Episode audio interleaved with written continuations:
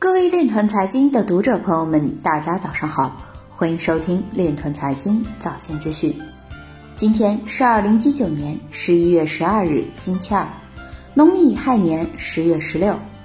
首先，让我们聚焦今日财经。欧洲央行前行长表示，比特币市场充满了很多投机活动，这是不健康的。新加坡金管局正在开发基于区块链的外汇支付原型。大连市委财经委员会会议表示，加快区块链等新兴产业发展。中国基金报报道，区块链资金日渐主流，两养老金投资翻番。加密分析师表示，今年开采出来的 BTC 平均价格涨幅为百分之二十二，矿工或在二零二零年实现收益。制度股份布局区块链产业。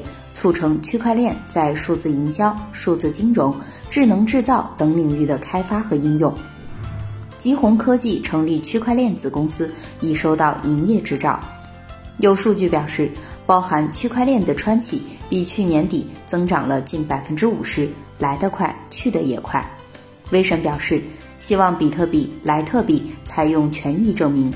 北大黄一平表示，未来多种数字货币同时并存。短期内，各国央行各自发行的数字货币占主导。今日财经就到这里，下面我们来聊一聊关于区块链的那些事儿。十一月十一日，中国证券报发文：数字货币有助人民币国际化。文章表示，数字化无疑有助于国际化，但这种正向关系是否显著还不太确定。由于当前货币体系的僵化和弊端。走数字化之路无疑是一个正确的选择。中国央行若率先发行数字货币，或许是一条推动人民币国际化可行的方式，因为这会提升交易的便利性。当然，我们也应该认识到，技术要素并不是人民币能够成为国际货币的主要因素。央行发行数字货币更多的是着眼于国内因素。因为这是大势所趋，而且数字货币确实有诸多优势，而人民币国际化更多时候是一个水到渠成的事情。